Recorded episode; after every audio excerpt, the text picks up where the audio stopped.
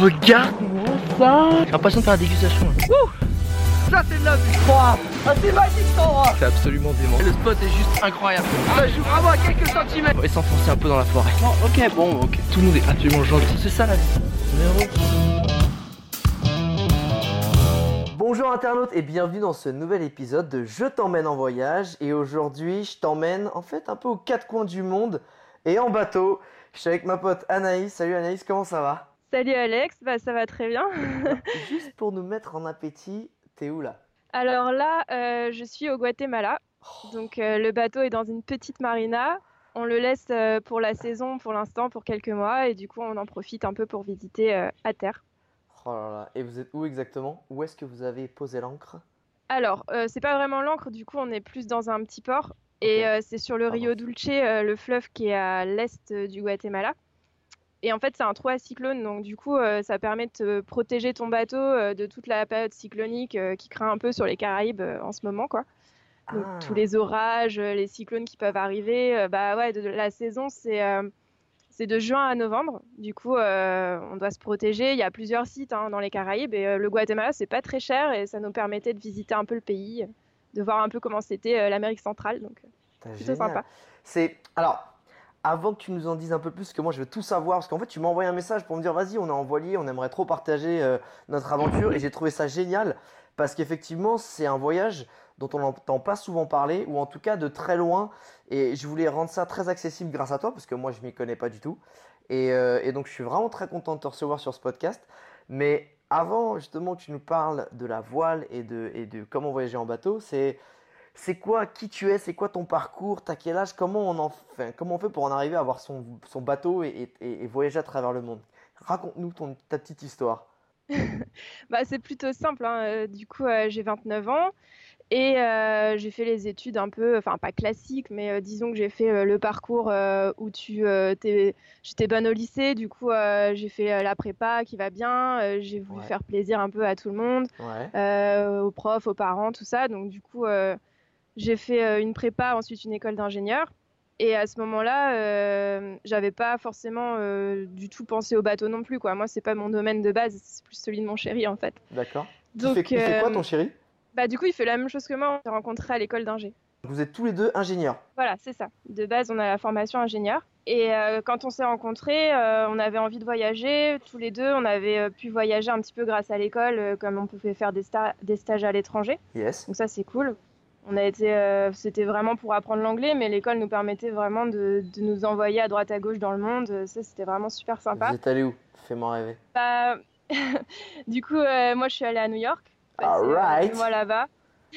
Cool ça. Et lui, il est allé euh, deux mois en Australie. Ah merde, vous étiez déjà ensemble? Parce que c'est compliqué là en Oui, temps. Mais euh, c'était pas en même temps. Mais du coup, on s'est rejoints. Tu vois, on a fait une semaine euh, avec l'un, une semaine avec l'autre. Ça nous a permis de découvrir un peu les pays, tout ça. Une semaine à New York, une semaine à Sydney. Ouais, mais total jet lag, c'est trop bon ça. Et vous avez travaillé du coup avant de partir pour cette aventure ou pas? Vous êtes direct Bah oui, là-dedans euh, quand on s'est dit, bah, on voulait voyager un peu autour du monde. Moi, j'avais vraiment cette envie-là. Et lui, euh, comme toute sa famille vient du bateau, Ouais. lui, c'était vraiment son rêve, quoi, de voyager en bateau. Et moi, je j'y connaissais rien. Et je me suis dit, bah, tiens, pourquoi pas, après tout. Ouais. Et, Et- du coup, euh, on s'est dit, enfin moi je voulais rester un peu, euh, un peu sérieuse, quoi. Je voulais, je voulais vraiment avoir ma petite euh, expérience de début de travail. J'avais un peu peur de partir tout de suite et de Yes. pas avoir de sous. Yes. Du coup, je me, je me suis dit, allez, on travaille minimum trois ans, parce que bon, c'est ce qu'on dit, il faut avoir une petite expérience de trois ans. Sur le CV, voilà, si après tu veux Voilà, avoir ton travail. bien. Ouais. Donc là- là-dessus, j'étais, euh, c'était un peu la condition, et puis ça nous a permis de gagner des sous. Donc en fait, on a travaillé, euh, lui, cinq ans en tout, et moi, quatre ans à peu près. D'accord. et en tant qu'ingénieur. Donc euh, on était dans le sud de la France, on était à Nîmes, donc c'est pas un- c'est une ville où c'est pas un niveau de vie trop élevé, ce qui fait qu'on a pu mettre de côté assez facilement avec nos boulots. Super. Donc ça, Génial. Ça, c'est cool. Ouais ouais, c'était vraiment le bon plan et on, bah, on s'est un peu restreint. hein. C'est sûr qu'on sortait moins que les autres. Euh, on avait déjà en tête le projet, donc déjà tu mets de côté, t'essayes de préparer un peu le truc. euh, Ouais, mais tu sais a- pourquoi tu te lèves le matin et tu sais pourquoi tu vas bosser. voilà. Des fois c'est pas facile hein, quand même. C'est vrai? Ça a été quoi tes frustrations Bah, pendant ces, ces 4 ans tout en ayant cette motivation? Bah, tant que t'as pas le bateau, en fait, c'est pas concret, quoi. Donc, Ah, euh, l'achat du bateau, ben, on a on l'a eu fin 2015 en fait. On l'a acheté euh, en novembre 2015 Donc c'était en et on a commencé à travailler. Bah du coup on avait travaillé déjà 2-3 ans avant. Ok, ouais. De ouais. Donc donc du coup c'était un peu long le temps de se mettre dedans. Déjà on s'était fixé une date de départ. Ça aussi c'est important, c'est que on s'était dit, enfin surtout euh, surtout Damien du coup mon, mon chéri qui voulait Ouais. vraiment euh, que ce soit précis, qu'il y ait une date, euh, une année précise pour pas décaler parce que sinon c'est la porte à tout quoi. Tu peux Ouais, tu peux te dire bon allez un an de plus, un an de plus, j'attends, j'attends. je vois. Donc du coup, on avait cette année-là et, et on a voulu vraiment avoir le bateau finalement assez vite aussi. hein. On l'a eu à peu près au milieu de notre travail, ce qui fait Yes. qu'on a pu le préparer. On a Alors. pu, euh, Justement, le bateau. Moi, j'y connais rien. Faire un tour du monde en bateau. Moi, j'imagine des grands catamarans, mais il y a des monocoques. Des... Vous avez quoi, vous? Nous, on a un monocoque. Ok, un monocoque. Un- Et c'est combien de trop cher un mètres cata. Ah, c'est trop cher un cat. je me rends- C'est combien un catamaran Voilà, bah, en fait, les prix, ça dépend. euh, Le marché, euh, t'as le marché du neuf et le marché de l'occasion. Donc là, ça varie. euh, Je sais même pas combien. Bah, Non, un kata, même d'occasion, j'en sais rien. Moi, je... franchement, je voudrais pas dire de bêtises. Mais c'était euh, hors, hors budget, quoi. Je sais pas, 100 000, 200 000 euros. Enfin, Ah ouais, d'accord. Non, mais ouais, du coup, en fait, nous, ce qu'on voulait, c'est partir sans, sans avoir de prêt à la banque non plus. Yes. On voulait être libre. Acheter de cash. pas- Voilà, exactement. Et alors, le, le monocoque, c'est combien de mètres de long? Parce que ça c'est en mètres de long, c'est ça que ça se calcule? C'est en mètres ou en pied. Beaucoup en pied pour les Américains, mais nous, euh, du coup, le nôtre se, se mesure en mètres. Enfin, on dit en mètres et il fait 11 mètres 50. de 11 long. mètres, je me rends pas compte. C'est, grand ou c'est pas grand? Parce que moi, tu me dis un appart de grand. 10 mètres carrés, par exemple, c'est pas grand. Euh, Finalement, à l'intérieur, c'est assez grand, mais en longueur, euh, si tu veux, pour des jeunes comme nous, on va dire que c'est la, la moyenne haute un peu quand même, parce qu'on a, on a croisé énormément de monde hein, sur le trajet, et quand on voyait, euh, bah, évidemment, plus tu pars tard, plus tu as des sous, donc plus tu achètes grand. Ouais, d'accord. Et, euh, et nous, ça va, franchement, pour deux, c'est suffisant, c'est super bien. Quoi. Et alors, du coup, c'est combien pour les gens qui aimeraient se dire, putain, mais moi aussi, je veux voyager en. Donc, j'ai, compris que pour les gens, ils, ils voyageront jamais en catamaran, à part si t'es retraité. Voilà, exactement, c'est plutôt les retraités. Quoi. Donc, faut, faut viser un monocoque. Si on a un jeune couple, on a envie de partir, c'est plutôt le monocoque qu'il faut, par- qu'il faut viser ça. Voilà, et d'occasion, principalement. d'occasion. Est-ce qu'il y a des marques Est-ce qu'il y a des marques Non, je sais pas. Il y a des marques dans des bateaux ou des marques Ouais, ouais, euh, bien sûr, il y a des chantiers, et en fait, chaque chantier, il y a des chantiers français, étrangers. Et chaque chantier a, a des types euh, des bateaux de série, quoi. Donc euh, nous, on est, euh, bah, du coup, pour, pour être précis, on, a, on est du chantier Beneteau, donc c'est un chantier français super connu, hein, c'est un des deux grands chantiers. J'ai jamais entendu Et c'est un bateau de série. Je- c'est ça qui est bien. Beneteau, il faut, faut retenir si tu as des trucs à, à donner comme conseil, c'est top. Parce que tu vois, pour des gens comme moi, j'ai j'ai jamais entendu parler. Et euh, du coup, nous, le nôtre, c'est un Oceanis euh, 390, donc ça, c'est le bateau de série. Et en fait, euh, c'est juste son nom, quoi. C'est son type de bateau et il Alors- se fait plus maintenant, hein, c'est un vieux bateau euh, qui D'accord. a 30 ans maintenant. 30 ans Il a 30 ans le bateau Ouais, il a le même âge que nous. Mais ça flotte toujours, il n'y a pas de souci. euh. Ah oui, oui, bien sûr, le bateau, ça tient bien, surtout, euh, surtout à l'époque, c'était bien construit, la coque, euh, c'est super épais, euh, c'est un peu comme maintenant, quoi. Les bateaux neufs, euh, bah, ils runnent sur les matériaux, ils... D'accord. Et surtout, il y a de l'électronique, si un truc qui pète, ça se. Enfin, Ouais. Bah, l'électronique, après, tu peux le changer facilement, ça, tu peux l'améliorer au fur et à mesure. La, la structure même du bateau, non, tu peux pas trop changer, quoi. Ouais, c'est un peu compliqué. Et du coup, c'était, vous l'avez acheté combien? C'est quoi les budgets à peu près pour, euh, pour qu'un jeune couple veuille partir en, en voilier? Alors, euh, bah, c'est un peu compliqué. Enfin, moi, je peux dire le mien, bien sûr, mais Ouais. enfin, faut savoir que ça dépend énormément de ce que tu recherches comme bateau et ce que tu as comme plan derrière. On a vu un peu tous les budgets. Il faut dire, tu peux vraiment partir avec un tout petit bateau euh, de rien du tout, un bateau vraiment pas cher. mais du coup, nous, pour exemple, on l'a payé 50 000 euros, Ouais. Qui est un peu la fourchette haute aussi, hein, finalement, euh, par rapport à ce qu'on a vu dans notre euh, tranche d'âge, tu vois. Yes. Ça veut dire Donc, que euh, potentiellement, s'il y a des gens qui veulent un plus petit bateau et peut-être moins bien équipé, ils peuvent s'en sortir pour 35 000 euros ou des choses comme exactement. Ah, voilà, ok. exactement. ça. Ok, Voire même moins, hein, on a vu des bateaux, bon alors là ils sont vraiment petits, donc c'est Ouais. pour un, un petit tour, quoi, un an ou quelque chose. Mais on a vu des bateaux qui ont coûté 15 000 euros à l'achat, Ah ouais. et puis du coup après tu, tu rajoutes, bah, tu peux rajouter le, la même somme en travaux derrière évidemment. Donc, j'imagine. euh, Et nous c'était ça aussi, on a rajouté une quinzaine, euh, enfin ouais, 15 000 euros environ de travaux derrière quand même. d'accord. Sur les 50 000. Juste- Alors justement, ça, ça m'intéresse. C'est ok. Vous avez réuni la somme, vous aviez acheté le bateau, vous l'avez. Il y a eu toute la phase de préparation. Comment on se prépare à voyager en bateau? Tu m'as dit que ton chéri, donc Damien, il, lui, s'y connaissait, il avait sa famille qui s'y connaissait. Comment tu conseillerais quelqu'un qui, genre, envie de se lancer, mais malheureusement, il n'a pas de potes ou il n'a pas de famille qui s'y connaît C'est quoi les démarches? Comment on prépare un bateau? Comment on se prépare à la, navigation? Euh, alors ouais, ça dépend si tu parles juste de préparer le bateau en lui-même ou, ou d'apprendre à naviguer, quoi. bah, Je pense que c'est que- bien de. Si t'as un bateau qui est stylé mais que tu sais pas le naviguer, ça peut être dangereux, non? Bah, c'est ça, c'est ça. Tu vois? Ah oui, oui, bien sûr. Donc moi, moi j'ai eu la chance que, que Damien sache en faire euh, depuis toujours, donc c'est lui qui m'a appris. Ouais. Après, si vraiment tu sais pas et que bah, soit tu es tout seul, soit tu es deux à bord, il vaut mieux faire des formations. Donc là, il y a pas mal de formations dans les clubs de voile. Il y a des choses assez connues en France, notamment en Bretagne. hein. Et, Ah, il y a euh, pas mal d'écoles où tu peux aller for- te Ouais. former, genre pour devenir tu peux skipper. passer une C'est quoi la semaine, 15 formation jours. C'est pas skipper forcément pas, pas direct skipper, mais tu peux apprendre juste euh, à manier, euh, bah, déjà à savoir le vocabulaire, à manier euh, tout ce qui est voile. euh, tu peux même t'inscrire pour, enfin c'est ce qu'on a vu là, euh, t'inscrire pour faire des petites courses. Donc du coup, tu apprends vite. Ok, cool. Tu, tu, te mets dans des équipages et, et en, alors tu as des formations d'une semaine, 15 jours. Je pense que tu peux même faire une plus grande saison. Ce qu'on a vu aussi là, d'ailleurs récemment, à la marina, on a rencontré des Américains qui ont acheté un bateau en France. Ouais. Parce que les bateaux français sont quand même assez connus. D'accord. bon, je, je vais pas non plus. Euh, enfin, bon, il y en a aussi ailleurs, mais ils sont, ils sont bien réputés. Et du coup, ce couple, euh, ils savaient pas du tout en faire et ils ont pris un skipper, en fait, un- donc une tierce personne, Ouais. pendant les, les premiers mois, qui leur a tout appris. Donc du coup, Ah, après, yes. ils sont partis. Enfin, Ah, tu vois, il y a plein de solutions. euh, En fonction de ton budget. Genre, si t'as un petit, Voilà. tout petit budget, tu vas te faire tes formations, participer à des courses, t'intégrer à des équipes, comme ça t'apprends un peu. Et si t'es plus Oui. peut-être un retrait, des retraités, d'ailleurs, je pense que ça va être un peu ça, et bah tu te mets dans des conditions plus confortables en prenant un skipper les premiers mois, c'est ça? Voilà, exactement. Et puis les courses, oui, t'as pas besoin. Enfin, moi, j'ai vu, euh, tu peux vraiment euh, trouver des, des équipages quand tu vas dans les, dans les clubs ou les, les ports. euh, S'il y a des courses organisées, c'est assez facile de pouvoir monter sur un bateau et, et de pouvoir voir comment ça se passe. Enfin, c'est un milieu qui peut être assez ouvert. Ça, ça dépend peut-être des courses, mais quand c'est des petites courses, des petites choses. Et toi, comment ça s'est passé? Tu me dis que toi, toute la famille de ton chéri, ils avaient un pied marin, mais salut, je m'appelle Anaïs, moi j'aimerais bien faire le tour du monde en bateau. comment ça s'est passé l'apprentissage? Est-ce que t'as vomi toutes tes tripes au début ou pas? Euh, pas, la première fois, Ah, c'est bon ça Mais euh, bah, en gros, la première, pour, pour vraiment confirmer le projet, on va dire, euh, on avait déjà, euh, déjà mis de côté. On n'avait pas encore le bateau à ce moment-là, mais en fait, on est parti une semaine en Corse Ouais, pour ramener le bateau d'un ami de Damien. Donc, il l'avait laissé à Ajaccio et notre but, c'était de l'amener à Toulon. Du coup, on avait euh, le temps qu'il fallait. hein. On- Donc, on a pris euh, du temps, on a pris une bonne semaine. C'était super, ça s'est super bien passé. Du coup, ça m'a, ça m'a vraiment confirmé euh, que ça pouvait le faire, quoi, que c'était chouette, c'était les mouillages, c'était magnifique, la Corse, de toute façon, c'est super joli.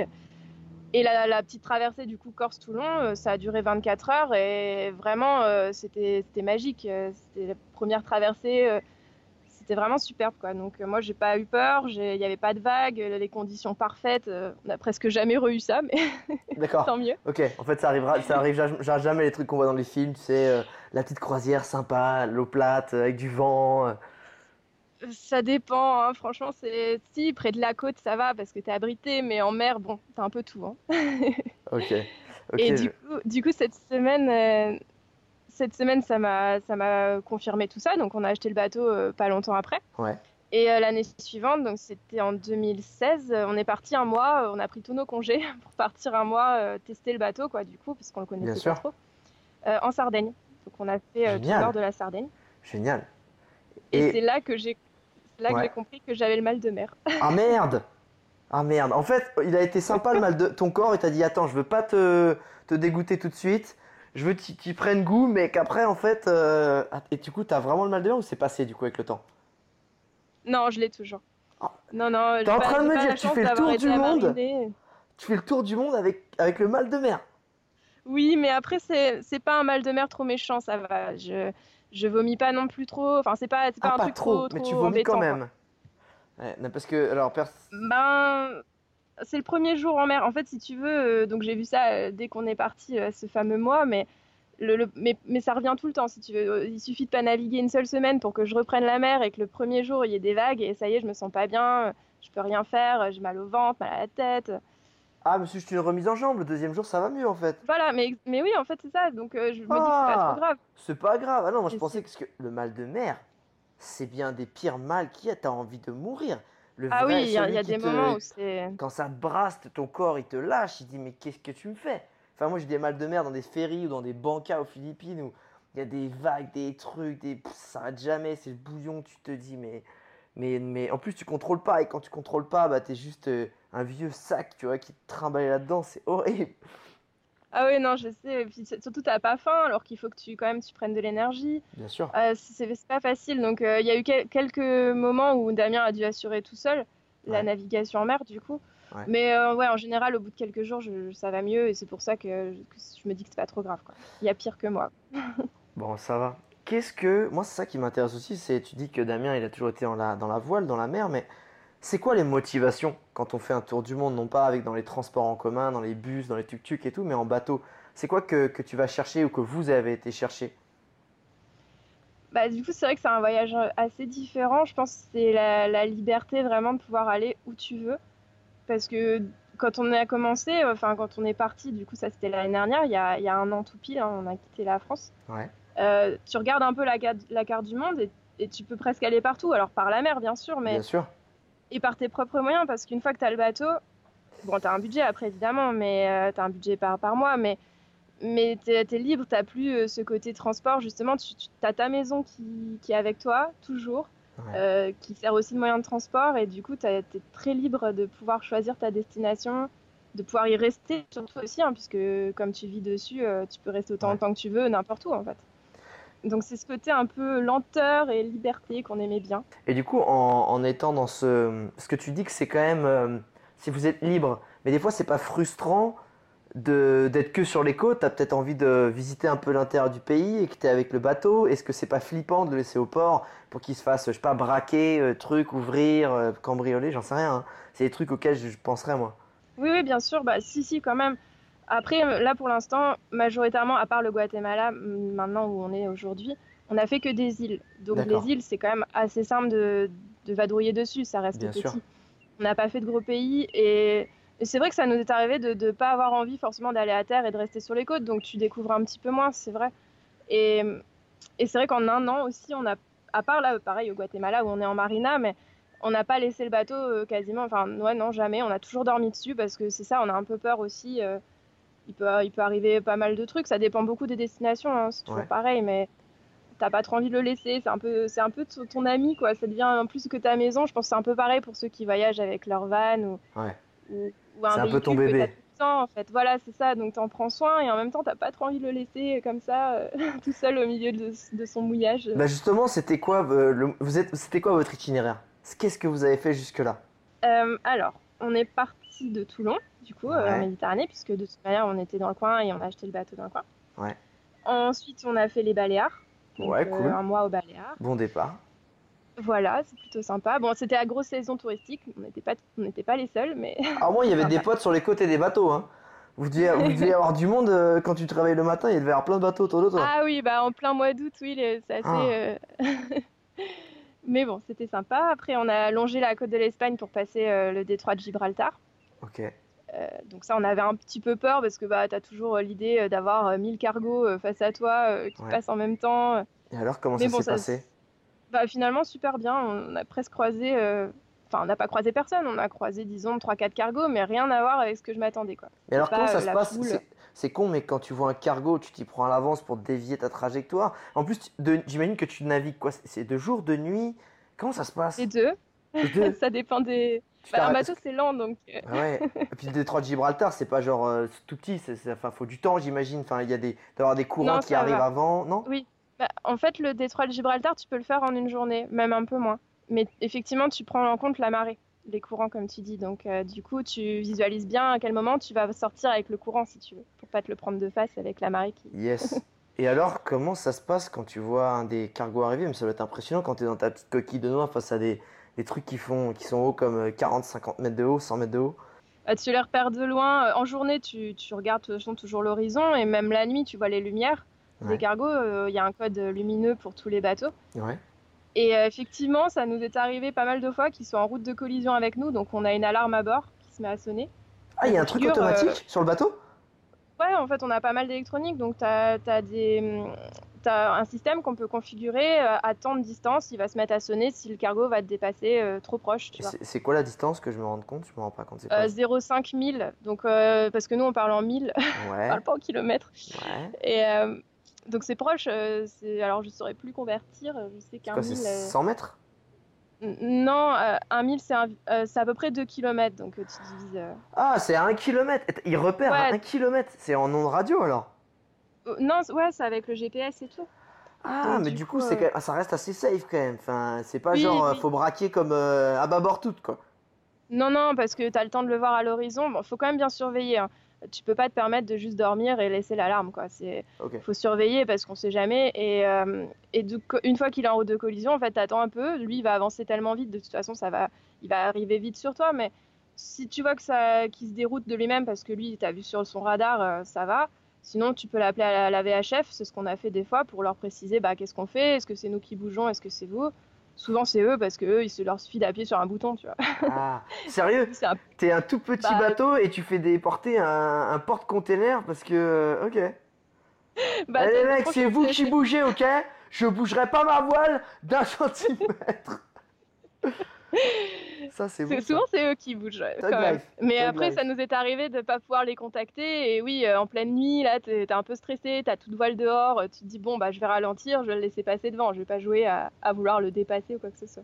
Ouais, ok, je vois. Donc, Baléares, Détroit de Gibraltar. Vous avez foncé où après? Les Canaries. Ouais. Euh, on a fait les Canaries, quasiment toutes les îles. C'était super joli. Ouais. Euh, par contre, tu vois, c'est une des destinations où en bateau, c'est pas, c'est pas très agréable parce que t'as pas de mouillage, t'as pas d'endroit protégé sur les côtes. Quasiment sur aucune des îles. Hein. T'en as peut-être un ou deux, mais c'est vraiment pas, euh, Ouais, c'est très vraiment pas très agréable. C'est très Voilà. Donc tu vas au port en fait. Donc c'est une destination qui peut être assez euh, chère parce que tu dois louer des voitures pour visiter Ouais. euh, les îles et après tu vas au port pour, pour laisser ton bateau. Donc c'est vrai que c'est une des destinations qui n'a pas été très économique, mais après c'est super joli. Donc, Parce que d'habitude, de- quand, quand tu dis c'est économique, d'habitude tu, tu, tu poses l'ancre euh, pas dans le port et c'est gratuit en fait, c'est ça? Voilà, c'est ça. Tu La majorité du temps, Tu mets l'encre où tu veux? Ouais. oui, tu peux la mettre où tu veux. Et, et en fait, on a des cartes qui indiquent les, les lieux les plus protégés, les, les plus connus et, et les zones de mouillage autorisées parce que tu as des endroits où c'est des zones naturelles, donc tu n'as pas le droit d'aller. D'accord. pas abîmer le fond marin. Mhm. Et euh, non, nous, son, bah, on, a, on essaye quand même d'être petit budget. Donc c'est vrai qu'on n'aime pas trop aller au port. C'est pas forcément notre, euh, notre but, quoi, notre vision. Et on aime bien euh, rester au mouillage. Euh, tu, bah oui, c'est gratuit la plupart du temps. Tu es, tranquille, tu débarques à terre avec ta petite annexe. On a un petit un mini Allez, zodiac. en fait. ah, c'est bon ça. Et tu vas faire les courses avec ça. Voilà, exactement. Et c'est très bête, c'est c'est une question bête, mais t'arrives avec ton, ton petit zodiac. Mais les courses, j'imagine que tu fais pas les courses pour deux jours quand t'es en bateau. Tu y vas, quand tu fais les courses, tu fais les courses pour de vrai. Mais j'imagine qu'il n'y a pas un Carrefour Market juste en face de là où t'arrives avec ton petit zodiac. Comment vous faites?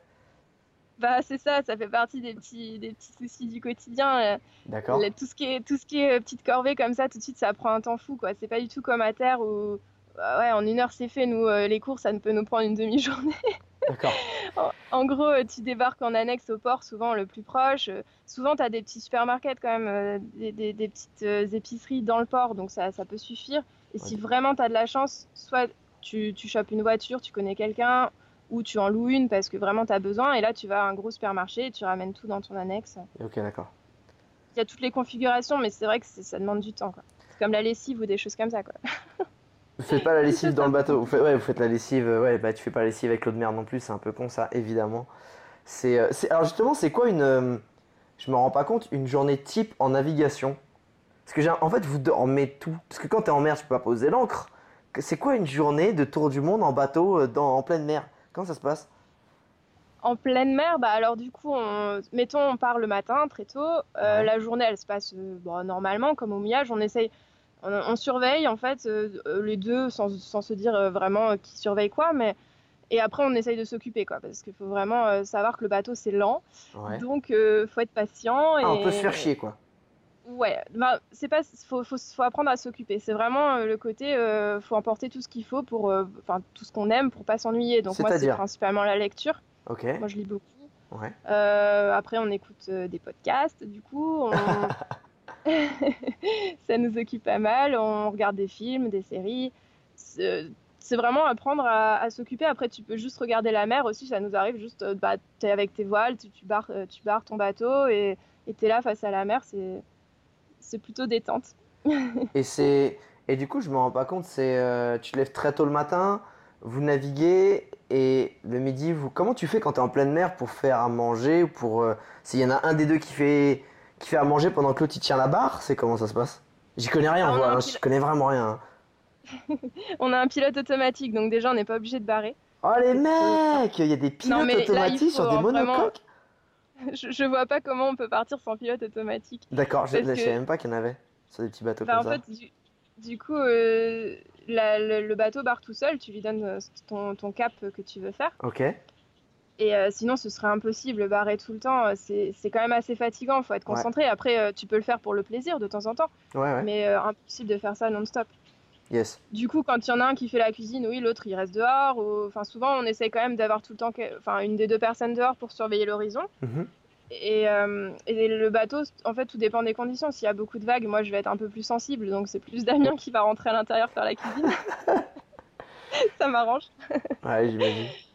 Non, ça dépend des conditions. Euh, Il y a des moments où vraiment ça bouge pas, c'est super agréable, d'autres où c'est un peu plus sportif. euh. Et, euh, et après la nuit, quand, quand la nuit arrive, euh, souvent on, fait des quarts, donc euh, chacun son tour sur le pont. Des quarts, c'est-à-dire on- que c'est. Ah, Ok, c'est vous naviguez à tour de rôle. C'est ça. Ok. Et pour surveiller toujours, hein, on a rencontré un peu tous les types de personnes aussi. hein. Il y en a qui, qui préfèrent euh, passer 8 heures à dormir et qui estiment qu'il y a très peu de chances qu'ils frappent quelque chose. Bah après, vraiment, ça dépend de toi, quoi. C'est nous, on, on- on prend notre habitude et c'est pas si fatigant que ça. On, on fait 3 heures, 3 heures. Donc toutes les 3 heures, en fait, on change. Ça veut dire que depuis un an, vous dormez jamais ensemble? Si, mais si, parce que c'est en sais- navigation qu'on fait ça. Ah d'accord, mais je me rends pas compte combien de temps vous naviguez par rapport au temps où vous êtes à, à- à- à- au mouillage. Ah, j'ai pas réfléchi. Tiens, j'aurais pu réfléchir à. Mais en fait, non, on navigue pas énormément. On est plus du genre à, à quand même euh, se reposer euh, au mouillage. On a quand même passé beaucoup plus de temps avec le bateau à l'ancre qu'en navigation. Ça reste pour nous un moyen, enfin, surtout pour moi parce que c'est pas mon, mon milieu de base, mais ça reste un moyen de transport Ouais. agréable. Ouais. Mais c'est pas le but de naviguer pour naviguer, tu vois, encore. D'accord. Euh, Et mais c'est bête, mais c'est pas trop dur de dormir quand la mer est agitée. Enfin, ça doit te. pff, le truc s'arrête jamais, quoi. Ou même quand c'est Oui, c'est vrai que ça s'arrête jamais, mais tu te cales bien dans la cabine. Tu te mets les oreillers un peu partout pour te caler, pour pas trop bouger. Et généralement, ça va. Au bout des les premiers jours, tu trouves ton rythme, mais au bout d'un moment, ça dépend combien de jours tu es en mer, mais euh, tu finis par être fatigué, donc tu t'endors quand même tes 3 heures. Et c'est juste quand le réveil sonne pour sortir sur le pont à 4 heures du matin que c'est pas évident, mais Ah, ça doit piquer. Ça doit piquer. Mais au moins, c'est bien. Eh, vous êtes prêts pour le bébé, hein. Là, il n'y a pas de problème. Ah là, toutes les 3 heures et tout, pour le biberon, il y a zéro problème. D'ailleurs, moi, ça, c'est une question. euh, quand t'es, ça fait un an que vous êtes parti, euh, on sait que la vie, euh, même, même, euh, justement dans le quotidien, sans être en voyage, en couple, dans un petit appartement, peut être très compliqué quand chacun a ses marques. Est-ce que c'est pas trop dur de voyager en couple dans un espace ultra confiné? C'est quoi qui va, c'est quoi qui va pas Qu'est-ce qui est cool, qu'est-ce qui est moins cool? Hum, ben, c'est vrai qu'on se voit 24 heures sur 24 dans un tout petit espace, Ouais. donc depuis un an. Donc, euh, Ça se passe bien assez solide, mais ça se passe bien. En fait, c'est juste les petites broutilles du quotidien qui vont faire que des fois tu tu t'engueules un peu, mais on n'a pas eu trop de gros sujets. On est toujours d'accord sur le fait de- des destinations, sur le fait d'avancer, donc déjà ça c'est pas mal. Par contre, le torchon ou la, la façon Voilà. de mettre les allumettes, là. Euh, La vaisselle, tout ça, tout ça. non, ça, ça se passe bien, mais c'est vrai que c'est pas, c'est peut-être pas non plus. Enfin, faut y, faut y songer, quoi. T'es vraiment dans un petit espace. On a vu aussi des bateaux où c'est des groupes de potes qui partent. Il y a pas que des couples. Ouais, ouais. Ou alors on a vu des familles avec des petits enfants, soit des petits, soit des même des ados. Il y a un peu toutes les configurations. hein. On a vu, tout- on a vu vraiment plein plein de gens différents. ouais. Et, euh, et la promiscuité, c'est vrai que ça peut être un peu compliqué. Après, dès que tu es au mouillage, il y en a un, il peut aller se baigner, il peut aller à terre, il peut. T'as as quand même des possibilités de t'éloigner un peu si t'as envie. Ou... Prendre l'air, ouais. Voilà. Ouais, faut pas et se dire bon, en fait. en navigation, C'est ça en fait, moi j'ai l'impression qu'un tour du monde en bateau, t'es toujours dans l'eau, ouais, avec les voiles et tout, mais en fait pas du tout. Tu vas te faire 2-3 jours de navigation ou un jour de navigation, tu vas t'arrêter 4-5 jours en fait, pour kiffer, pour profiter. Ok, Donc ouais, il y a pas, c'est pas ambiance gros bourrin, on fait la traversée de l'Atlantique ou le tour du monde. Non, c'est pas une course, non. D'accord. Justement, la, la, croisière, ça reste, c'est ça comparé à ce qu'on peut voir des fois à la télé lorsqu'il y a des grosses courses qui sont diffusées. Nous, c'est pas du tout ça. Nous, on va chercher à mettre les voiles, hop, on les, on les hisse. Et après, on essaye d'y toucher le moins possible. Hein. C'est tranquille. C'est vraiment, oh, il y a une manœuvre à faire. Oh non, la flemme. D'accord. Ok. Ça, ça me parle. Ça, c'est bien, ça. Est-ce que encore une fois, ça fait un an que tu es parti, ça fait un an qu'en plus avec ton chéri, voilà, vous êtes sur le bateau et tout. Est-ce que tu as senti qu'il y a des choses qui ont changé en toi, ou toi t'as changé, ou ton chéri a changé Qu'est-ce que c'est En bien ou en moins bien, je ne sais pas. Qu'est-ce que ça t'a apporté ce voyage jusqu'ici? Je pense que ça m'a ça m'a vraiment enfin je me suis rendu compte des choses qui pouvaient vraiment me manquer alors que quand tu as accès un peu à tout euh, dans tous les domaines hein, en France euh, enfin en France ou ailleurs mais quand tu es dans un pays euh, c'est différent là j'ai vraiment pu voir ce que j'aime ou ce que j'aime pas vraiment quoi. qui, tu veux, euh, va être par exemple? bah, alors ce qui m'a manqué c'est vraiment bah, à des moments c'était ma famille parce qu'on est quand même loin. Ouais. Tout le monde ne peut pas venir nous voir, tout le monde n'a pas le budget. Euh. Donc c'était euh, la période de Noël qu'on a passé aux Antilles. On était déjà, on venait juste d'arriver aux Antilles. D'accord, ouais. Et là c'était pas facile quand t'as ta famille par Skype, qui est là avec euh, toute la bonne nourriture que toi t'arrives pas à trouver évidemment. et là ça m'a fait un petit un petit truc quoi. Donc je me suis vraiment rendu compte même si euh, bon, je suis pas non plus à rentrer tous les week-ends enfin quand j'étais en France mais mhm. là il y a eu ça et puis après il y a aussi le confort, tu apprends à vivre différemment euh, même si tu as le confort d'avoir ton chez toi. Ouais. Bah ça bouge la nuit. J'ai mis, j'ai mis beaucoup de temps à m'y faire finalement, même au Baléares, les premières étapes. Ouais, En fait, le bateau bouge en permanence, même si c'est juste tout doux. Et dormir dans un environnement où tu bouges tout le temps, où il y a des bruits parce que bah, tu as des bruits de la coque, tu as les bruits de l'eau. C'est vrai. C'est pas évident. C'est fatigant, nerveusement. Voilà. Et tu apprends vraiment à te connaître, en fait. Tu fais vraiment un, peu un retour sur toi, on va dire. et, tu découvres tellement de choses aussi. Bah, c'est comme voyager, après, ça c'est la même chose que voyager à, terre, mais tu découvres euh, toutes ces cultures par la mer. Tu arrives dans des petits ports, dans des... C'est vrai que tu arrives peut-être dans des endroits d'ailleurs un petit peu plus isolés que quand tu arrives en avion euh, à la capitale ou quelque chose comme ça. Là, tu arrives au petit port, tu dois faire ton entrée. On a aussi un visa à faire dans chaque, euh, dans chaque pays. D'accord, ouais. Et euh, du coup, tu arrives dans des endroits un peu reculés, un peu authentiques. Et c'est vrai que tout de suite, tu as la claque un peu à chaque fois. Bah, Qu'est-ce que je vais découvrir? Comment ça va être à terre? Est-ce que ça va ressembler à l'étape précédente ou pas? Uh-huh. Et, et, c'est super intéressant. Tu apprends vraiment à, devenir un peu humble. quoi. C'est bah, tout ce côté voyage. c'est vrai que est-ce que... Moi, ça m'a appris. Est-ce que tu as senti que tu avais changé toi en tant que personne? Je sais pas, tu étais quel type de personne avant de partir? Et quel type de personne tu sens que tu es aujourd'hui? Ou est-ce que tu sens que ça t'a juste été la même mais qui te connaît un peu mieux Je pense pas avoir trop changé, mais disons qu'avant j'étais assez sérieuse dans mon boulot, je voulais faire plaisir à tout le monde, euh, d'abord aux parents, après aux profs, après tu vois aux, employeurs. Enfin, j'ai toujours été assez sérieuse. Le regard des gens et vivre pour les autres en voilà, alors que là, maintenant, en bateau, tu apprends euh, déjà à réfléchir par toi-même parce que tout ce qui se passe à bord, bah, tu es tout seul pour le gérer. Uh-huh. Tu n'as plus quelqu'un pour te dire quoi faire. Donc, euh, tu apprends. En fait, tu apprends à te débrouiller. Quoi. Moi, c'est surtout ça qui. J'ai appris vraiment à ne plus avoir quelqu'un au-dessus de moi qui, qui me conforte ou qui me dit euh, quoi faire. Là, c'est vraiment tu te débrouilles et tu, tu te dépasses en fait dans plein de choses, que ce soit de. Tu as, plein de peurs en bateau qui peuvent arriver que tu pas à terre. Moi, j'ai eu pas mal de peurs que j'aurais jamais eu si j'avais été à terre, si tu veux, la peur de, la météo, surtout parce que mhm. tu es confronté tout le temps à la météo. Ouais. Et du coup, tu te retrouves tout petit en mer face à, ces, nuages, tout ce vent, etc. Et là, tu, te retrouves tout seul à, réfléchir bah, comment je, me, je fais pour m'en sortir. Et, et ça t'aide à, prendre des décisions après. Ça te, ça, te donne un peu plus confiance en toi, je pense. Enfin, moi, moi c'est ce qui m'est. Aujourd'hui, tu te sens plus forte. Tu te sens plus forte. Tu te sens. Euh, tu veux plus quelqu'un qui te dise vers où aller. Tu sens que c'est toi qui décides euh, de comment tu vas esquiver l'orage ou aller vers le soleil. C'est un peu ça. Ouais, c'est ça. Il faut, faut, vraiment euh, plus d'instinct, peut-être plus de confiance. C'est un peu ça. Alors qu'avant, j'étais un peu dans mon petit cocon. Je me posais pas trop de questions. Je me laissais porter, quoi, on va dire. Là, tu dois vraiment te débrouiller par toi-même. Et t'es satisfaite ou pas de ce changement? Ou plutôt parce qu'il y en a, ils bah oui, Non, ok, d'accord. Ça t'a fait du bien, ça te fait. tu te sens que tu, tu te sens ah plus oui, en Oui, bien sûr. Oui, oui, bien sûr. Là, franchement, c'est vraiment. Euh, c'est vraiment super agréable de relever ces petits défis quoi c'est tu te dis on l'a fait quoi c'est enfin j'ai vraiment en tête là la dernière nave qu'on a fait si tu veux parce que c'est la plus récente on est parti pour arriver pour arriver au Guatemala on est parti des Bahamas c'était euh, donc on a fait les Bahamas avant alors déjà je trouve ça assez classe Tu vas pas raconter ton histoire, mais je trouve ça classe, tu vois. Et euh, on était déjà en période cyclonique, donc j'avais dit c'était de, de début juin à fin novembre. Uh-huh. Ça, c'est les dates officielles, mais bon, il n'y a pas un cyclone tous les, tous les trois jours non plus. Mais Ouais, ouais. du coup, dans ces dates-là, ça veut dire que potentiellement, il peut arriver quelque chose. Mhm. Du coup, nous, on avait décidé, on avait pris la décision de quand même naviguer aux Bahamas au mois de juin, euh, vis-à-vis des statistiques, ça avait l'air d'aller, et euh, on voulait vraiment les faire. On- Sinon, ça aurait été pour l'année suivante, et encore, on n'aurait pas pu, peut-être, je sais pas. Yes. Du coup, on va aux Bahamas, tout se passe bien. On surveille quand même attentivement la météo. Et au moment de partir, on était euh, sur le- les petites îles en face de Miami, Yes. les, Bim- Les les Keys. Bimini Islands.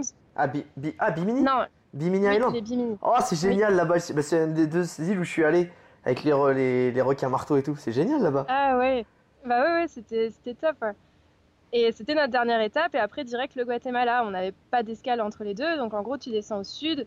T'arrives, euh, enfin, le plan, c'est de longer la côte nord de Cuba, de passer euh, le Yucatan Channel entre le Mexique et Cuba, et ensuite d'aller au Guatemala.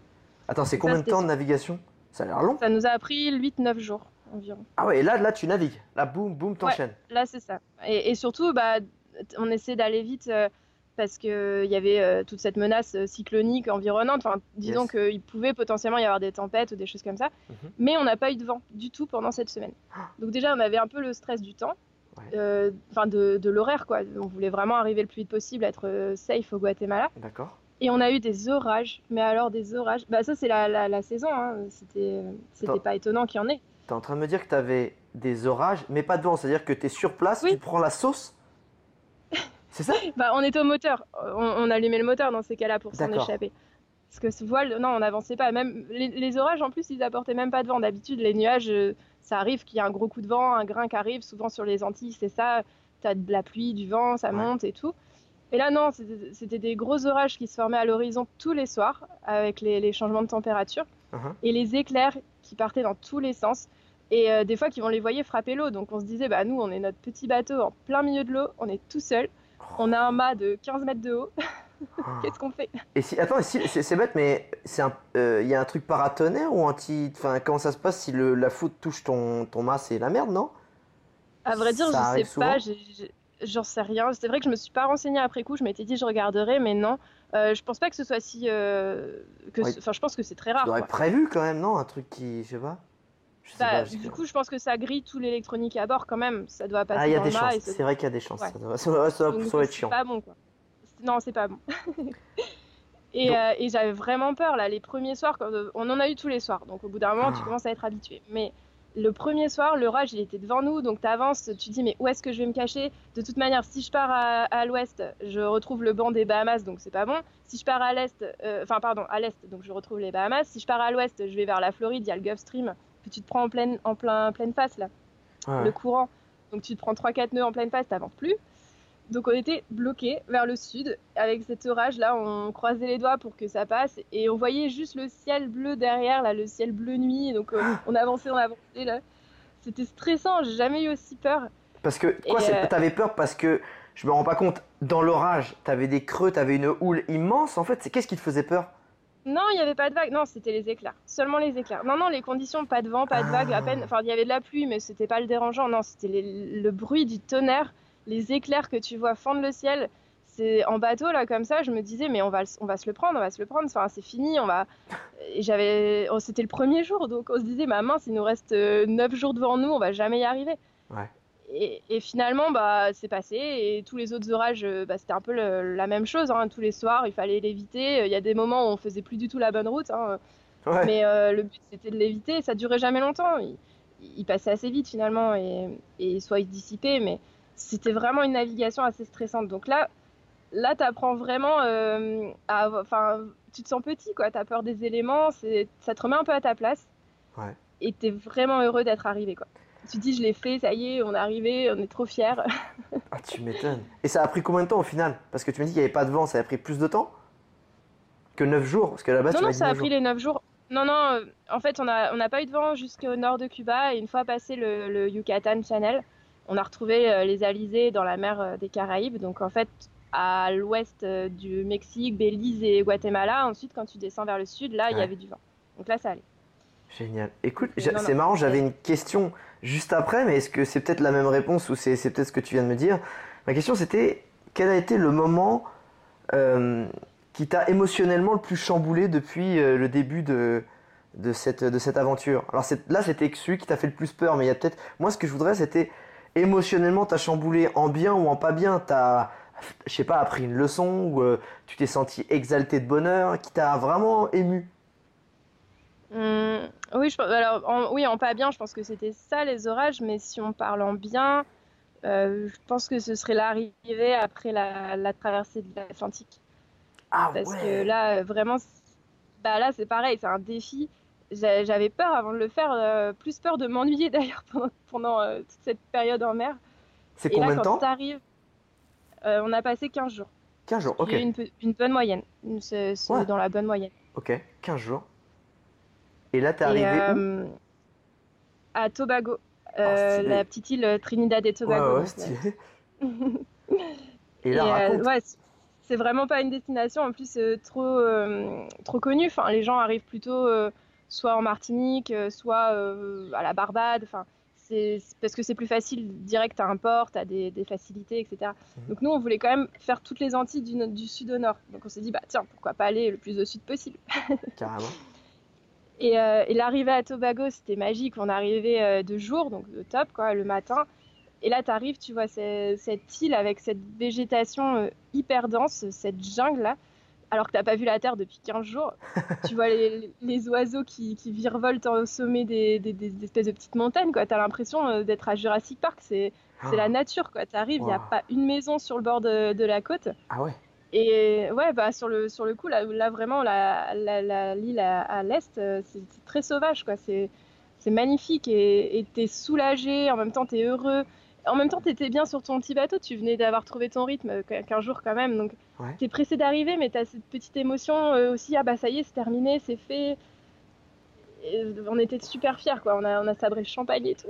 Ah ouais, les mecs avaient une bouteille au... Ah oui, vous aviez pris la bouteille exprès, quoi. bah ouais, ouais, quand même. Ah mais ça, c'est bon, ça. Et justement, parle-moi des Caraïbes. Là, tu me parles de Tobago. C'est comment Tobago Parce qu'en fait, c'est... Tu sais, les Caraïbes, on dit souvent les Caraïbes, mais la plupart des gens, bah, parce que voilà, on n'a pas toujours le temps ou la possibilité de le faire, mais on pense euh, Gua- Guadeloupe, Martinique et euh, au pire euh, Bahamas euh, et, Saint-Martin, mais les plus petites îles, t'as dû les faire. Donc déjà, Tobago, c'est comment? Ça ressemble à quoi c'est assez authentique. C'est Ouais. pas très riche, hein, bah, comme la plupart des îles indépendantes des Antilles. Comparé aux Antilles françaises, ça n'a rien à voir. quoi. C'est très, euh, ils vivent de pas grand-chose, mais après, c'était vraiment super agréable d'arriver à Tobago parce que tu arrives dans ce petit village, les gens sont gentils. Euh, Ah ouais t'arrives, ouais, ils sont accueillants. Bon, ça dépend aussi des petites îles des Antilles. À Tobago, ça allait. Dans les petits villages, ça allait. Il y en a d'autres où ça reste, euh, bah, ils cherchent à avoir un peu de sous, donc ils viennent toujours t'embêter un petit peu, bah, à droite à gauche pour te, D'accord, ouais, je vois. pour te demander un service ou quoi que ce soit. Mais à Tobago, ça restait assez, euh, assez simple. Et euh, du coup, euh, t'as une partie, euh, Tobago, tu as une partie à l'est qui est très sauvage avec les petits villages authentiques. Donc nous, on est resté pas mal de temps, c'était super. Tu as beaucoup de plongées à faire, de Ah. toute façon sur toutes les îles. hein. Ouais, les Caraïbes, ça va être la Mais- folie, là, non? Ouais, vraiment. Euh, et, à- et justement, à Tobago, on a refait euh, nos plongées bouteilles. Là, on n'en avait pas fait depuis très longtemps, mais Mhm. et, et c'était super parce que c'est pas trop pl- exploité. Là, il n'y a pas de surpêche. C'est magique les fonds marins, quoi. Ah, Alors vas-y, que t'as vu potentiellement, quoi on en a. Attends, attends, attends, t'as vu quoi là à Tobago là Fais-moi. a- C'était joli en global ou t'as vu des trucs cool Vraiment cool. Ben, après, à ce moment-là, j'étais pas encore experte en poisson, donc c'est vrai que j'ai- vu des choses, mais je les connaissais pas encore. Ok, je comprends. Euh, C'était beau, c'est le principal. Voilà, c'était multicolore. C'était vraiment très bien. super. Mais Un aquarium. Je sais plus. Mais euh, et du coup, l'ouest de, de l'île est un petit peu plus urbanisé, quoi. C'est un peu plus centre de vacances pour Américains, mais, mais ça reste euh, assez sympa quand même. D'accord. Et du coup, on est remonté après vers le nord, donc on a fait euh, les Grenadines jusqu'à euh, la Martinique, là. Donc, tu as tout un chapelet de petits îlots. Ouais. Tu as, d'autres grosses îles entre les deux. hein. Et là, c'est super parce que chaque petite île est différente l'une de l'autre. Tu as des petites îles avec que des cocotiers, tu en as d'autres, tu as une végétation un peu plus sèche, tu as plein de choses à voir sous l'eau. Tu as, un petit lagon, là, les Tobago c'est aux Grenadines. Ouais. C'est magnifique. Tu arrives avec ton bateau dans un petit lagon où l'eau elle est bleu turquoise. Tu as les tortues qui viennent euh, Ah. respirer au-dessus du bateau. Oh là là. superbe quand même. Moi, Mais c'était là- là- là. On est d'accord que vous avez euh, les palmas et tuba quand même à bord. Ah bah obligé, bien ah sûr. bah, tu m'étonnes. Et c'est bête, mais euh, vous avez réussi des fois à pêcher pour euh, pouvoir manger votre poisson frais et tout Ça doit être un délire ça. Ouais, ouais, c'est top. Bah, on a, même, même pendant la traversée de l'Atlantique, on a réussi à pêcher à la traîne. Tu Non. fais traîner ton leurre derrière le bateau. Genre t'as ramené un thon, un espadon, un truc comme ça? Non, on n'a jamais pêché trop gros. On a ramené, enfin, en- non, on n'a pas ramené des spadons, mais on a pêché déjà des petits thons Ah, des... cool. et des dorades coryphènes. C'est trop bon.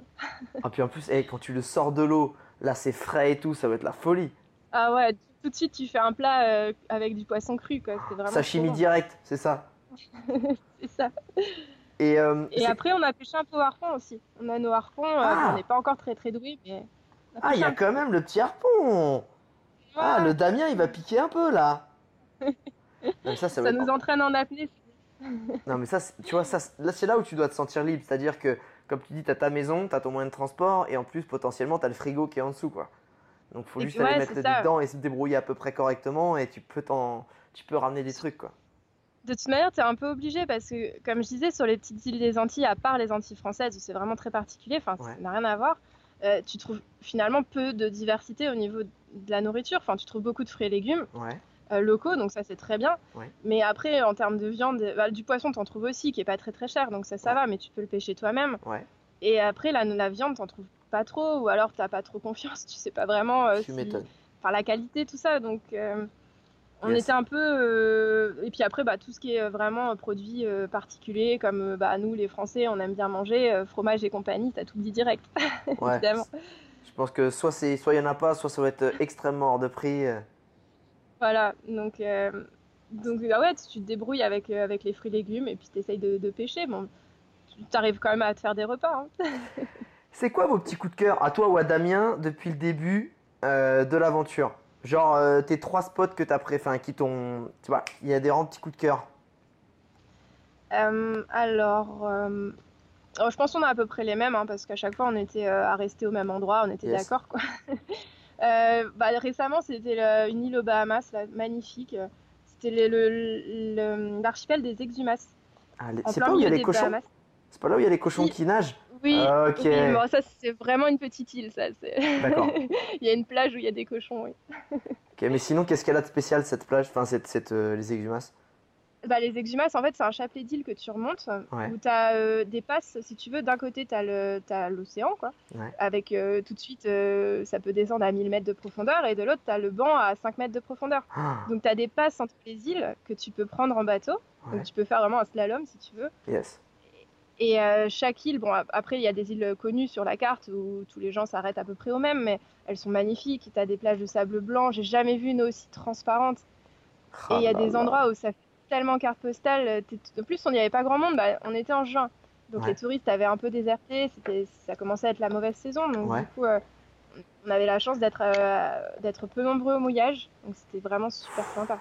Wow. Et les fonds marins aux Bahamas, mais pareil, on a autant aux Antilles, on en voit beaucoup si tu veux de poissons, mais j'ai trouvé qu'aux Bahamas c'était encore plus, euh, plus diversifié. T'as l'impression de retrouver tout ce que t'as vu auparavant comme un, comme un résumé un peu.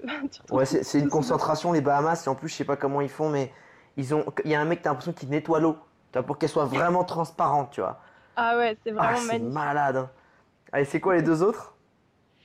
Euh, alors, les deux autres, bah, il y a une île, euh, bah, ça c'est plus à terre du coup, puisqu'on avait mis le bateau au port, mais une île à- aux Canaries, Ouais. qui est moins connue aussi que les autres, c'est euh, l'île de la Palma, là, qui est Yes. tout, au- tout à l'ouest, c'est ça.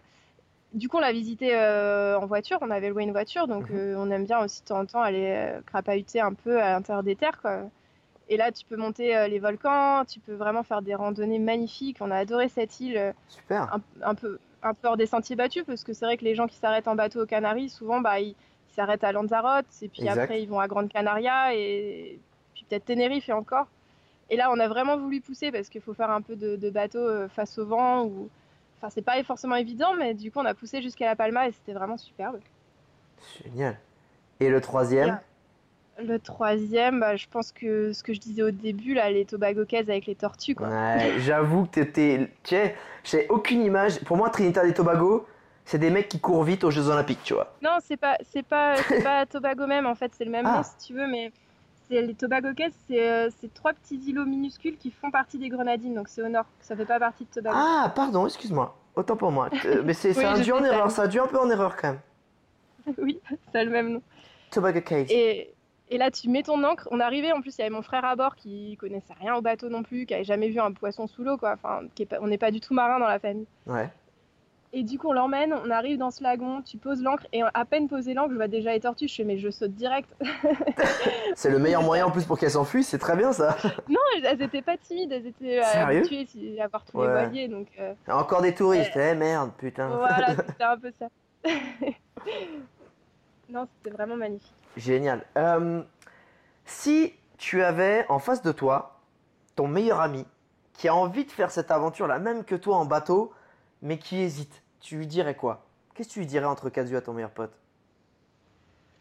Je pense que je dirais de, de vraiment euh, se fixer une date, quoi, de, se dire allez, on y va, et, quitte à se fixer une date dans le, dans le futur, mais vraiment de se dire bah tiens, à partir de ce moment-là, j'y vais. Et euh, j'achète mon bateau, bah après c'est pareil, hein, comme j'ai dit, il y a tous les budgets, je le prépare, il y a tous les moyens de le préparer, et mais j'y vais quoi. Nous c'est ça vraiment ce qui nous a un peu pas sauvé, mais ce qui nous a aidé, c'est de se dire j'ai une date, je m'y, je m'y tiens. Parce qu'on a vu tellement de gens qui étaient au chantier, là où on avait notre bateau à, ce moment-là, qui se disaient bah tiens, euh, non, finalement, j'ai pas installé ci, j'ai pas installé ça, ou je vais partir plutôt l'année prochaine. Et puis bah finalement, ça avance, ça avance, et après tu te dis bah non, je, je vais avoir des enfants, etc. Enfin, tu peux partir quand tu as des enfants, c'est pas du tout le problème, mais on a vu beaucoup de gens qui décalaient, qui décalaient, donc je pense que le plus important, si vraiment tu veux faire ce genre de projet qui est assez ambitieux aussi, c'est de se fixer une date quoi, et de se dire bah, c'est pas grave si le bateau n'est pas fini d'être préparé, c'est pas grave, de toute façon, tu arrives toujours à, te débrouiller. Et vas-y quoi. Fait, c'est mieux que parfait. C'est ça en fait. Bah c'est ça, ouais. Faut pas attendre d'avoir le truc parfait, le truc euh, vraiment euh, comme tu veux à ton goût. On a vu là, il y avait un couple d'amis qu'on a rencontré que qu'on a suivi, euh, on a navigué avec eux, c'était super. Ils n'avaient ah, pas fini d'installer les lumières à l'intérieur du bateau, donc la nuit, bah, il faisait noir, mais c'est pas grave. à la bougie, à l'ancienne, en mode pirate. Donc ouais, non, franchement, c'est pas grave. Après, c'est plus galère, c'est sûr, de trouver des équipements, mais tu arrives toujours à débrouiller et, vraiment de se fixer une date et de s'y tenir, je pense que ça aide énormément. Génial, ça c'est du conseil. Euh, bon, j'ai fini par la question que j'aime bien poser en dernier. Si je te dis ma petite télécommande magique, et que tu pouvais revivre un seul moment de toute cette aventure, pas forcément le meilleur, pas forcément le moins bien ou ce que tu veux, c'est si tu pouvais revivre un seul moment depuis le début, ce serait lequel? Hmm, C'est pas, enfin si, c'est un, type de moment en fait que j'aime beaucoup, c'est euh, les levées euh, de soleil ou les levées de lune euh, en navigation. C'est ah. tellement magique. Et puis c'est une connotation tellement rassurante. Quand tu vois le soleil se lever, tu as l'impression On voit des levées de soleil aussi à terre, je veux dire, mais là, quand tu es en mer tout seul et que tu as une nuit en plus avec des orages, que tu as une nuit compliquée, tu as l'impression que ça va tout chasser, qu'il y a ton ami qui sort de, l'horizon et que ça y est, y a va plus y avoir de soucis. C'est vraiment une sensation de chaleur, de... j'adore ces moments chaque fois. Et même la lune, hein, quand elle se lève au milieu de la nuit, c'est pareil, elle éclaire tellement bien. Tu as vraiment l'impression de retrouver un ami. quoi. Moi, j'adore ces moments c'est magique. Génial. Non, mais comme quoi ça te. Tu sais, on est tous la tête sur notre smartphone, moi le premier avec mon métier, même si je voyage. Et, et je pense que euh, voyager, ça te remet dans l'instant présent, mais naviguer, enfin voyager en naviguant, ça. C'est vraiment au-dessus de tout parce que, comme tu dis, tu es obligé d'être attentif en permanence et tu es obligé d'être là, tu es obligé d'être euh, aux aguets de s'il y a des choses à l'horizon. Donc, euh, bah, les petites choses simples que le lever de soleil te rend aussi heureuse, bah moi je trouve voilà, c'est... c'est exactement ça. Ouais. C'est... apprends vraiment la nature autour de toi quand tu es en navigation. C'est... Tu, tu, t'apprends vraiment à vivre avec. Et ça, c'est vraiment important, je trouve. Enfin, moi, je trouve ça important. Là, ça m'a vraiment appris pas mal de choses. À...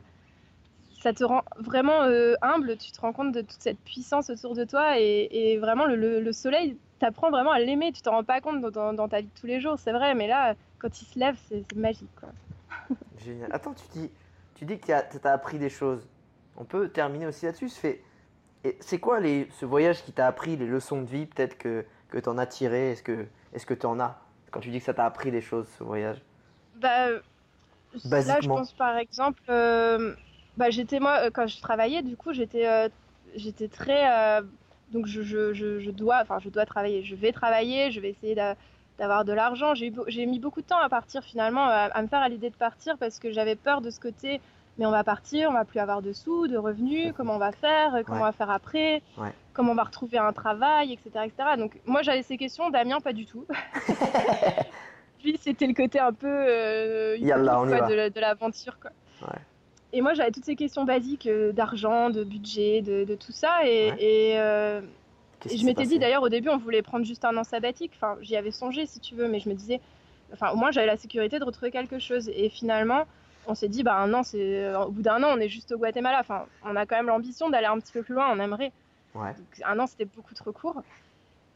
Et euh, maintenant je me dis avec du recul au bout d'un an finalement. Euh, bah c'est pas grave quoi. C'est ok, on a plus de revenus, ça fait un an, on a encore un petit peu d'économie pour tenir jusqu'à ce qu'on ait besoin de travailler et puis on verra quoi, on verra ce qu'on fera on essaye de tenir notre blog. Euh, on a, ça, nous occupe aussi beaucoup. Donc, on a notre blog, on a les réseaux sociaux. Pour l'instant, ça, nous occupe, ça nous, ça nous plaît. Et euh, j'ai plus cette idée justement de il faut avoir cette, espèce de carrière là, comme on t'apprend beaucoup. Et cette liberté là que ça m'a apporté en fait. Cette liberté d'esprit. Et tu, tu te sens plus légère? Ou tu te sens justement hors système et bizarre et décalé? Ou ça te fait du bien? Non, ça me fait du bien. Non, non, pas du tout hors système. Euh, parce que d'ailleurs, j'avais rien du tout contre euh, non plus. Mais ça, oui, c'est ça, plus de, légèreté par rapport à l'avenir. J'ai moins peur et je me dis, bah, peu importe ce qu'on va faire, si on, reprend un travail tel qu'on avait avant, ou si au contraire on essaye de faire des petits boulots pour gagner un peu de sous, ou si on essaye carrément de faire autre chose sur Internet ou quelque chose qui me permet de continuer à voyager. Là, j'ai plus d'appréhension. J'ai pas encore de projet précis, mais j'ai plus l'appréhension justement en partant de euh, mince, comment je vais faire pour euh, justifier que je suis partie un an ou deux dans mon CV, etc. etc. Donc j'ai plus ces questions. Je pense que ça nous a énormément relâché. Quoi. Tu vois, tu vois plus la vie euh, gorgée de peur, tu la vois avec plein d'opportunités, c'est ça? Voilà, et, je pense, enfin, énormément de gens, nous, de toute façon, nous, nous disent, surtout bah, ceux qui auraient aimé partir, hein, parce qu'on en rencontre beaucoup sur des gens qui sont encore en France et qui nous disent oui, on, aurait aimé faire ce que vous faites à votre âge et du coup ça nous, ça nous conforte dans notre idée d'être parti à, cet âge-là. Génial. Bon, écoute, Anaïs, je te remercie beaucoup, beaucoup, beaucoup d'avoir pris le temps au fin fond du Guatemala sur un petit port, de nous avoir fait part de ton témoignage et de cette aventure incroyable qui n'est pas assez mis en avant. Donc, merci à toi, c'est génial de, m'avoir bah, envoyé un petit mail. Hein. D'ailleurs, bah, avec grand plaisir. Tu feras, tu feras un bisou à Damien, du coup, que j'ai pas vu et pas rencontré. Avec grand plaisir. C'est un peu le capitaine euh, de, ce, de cette aventure, si je comprends bien. Le capitaine. Eh ben, génial. Euh, avant de partir, internaute, ce qui me ferait plaisir, c'est que tu prennes 5 euh, minutes pour laisser une petite note sur ce podcast, sur Apple Podcast ou sur les autres plateformes. Que tu me dises aussi s'il y a des sujets que tu aimerais que je traite. Là, tu vois, Anaïs, ça m'a envoyé un petit mail, mais n'hésite pas à soit m'envoyer un mail ou un commentaire pour me dire s'il y a des gens que tu veux que j'interviewe ou des sujets que tu veux que j'aborde. Ça sera avec grand plaisir. Et moi, Anaïs, je vais vous souhaiter une bonne continuation une bonne, une bonne navigation à venir où vous posez un peu au Guatemala. Si vous voulez suivre leur aventure, je mets tous leurs réseaux sociaux et leurs blogs dans la description du podcast. J'ai l'impression qu'il y a encore des belles aventures à venir. Je me trompe ou pas bah Merci. Ah bah j'espère. Pour ah, l'instant, c'est pas terminé. Non, je pense que ça va être du lourd. Ça va être du lourd. Je te fais des gros bisous, Anaïs, des bisous à Damien et euh, je te dis à très vite, internaute. Ciao.